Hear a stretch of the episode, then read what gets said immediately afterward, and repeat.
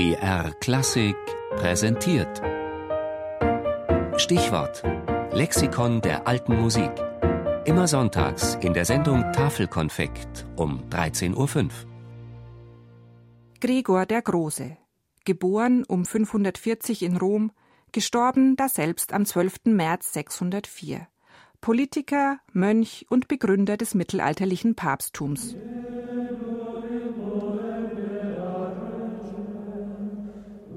Von der Arbeitslast verwundet, denke ich unglücklicher zurück. Wie gut ging es mir doch einst im Kloster. Alles Hinfällige lag weit unter mir, hoch stand ich über allem Wandelbaren.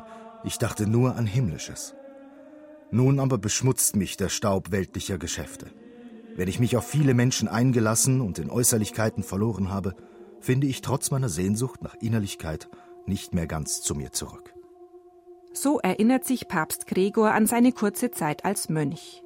Gregor entstammt einer reichen römischen Patrizierfamilie. Früh begann er eine steile politische Karriere.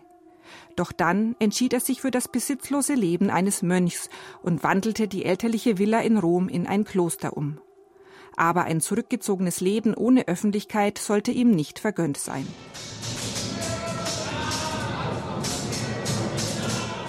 Für Rom waren es schwere Zeiten. De facto stand es unter der Herrschaft des Oströmischen Reiches. Goten und Langobarden zogen plündern durch die Lande, Naturkatastrophen und Hungersnöte plagten das Volk, und die Pest raffte selbst Papst Pelagius II. hinweg. In dieses Machtvakuum geriet nun Gregor. Er sollte der neue Papst werden.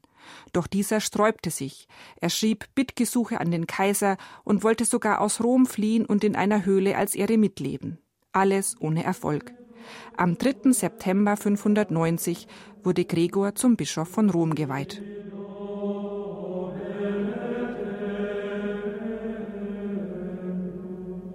Gregor reorganisierte die kirchliche Verwaltung und schloss die Ländereien zu einer Einheit zusammen, die die Grundlage des Kirchenstaates bildete.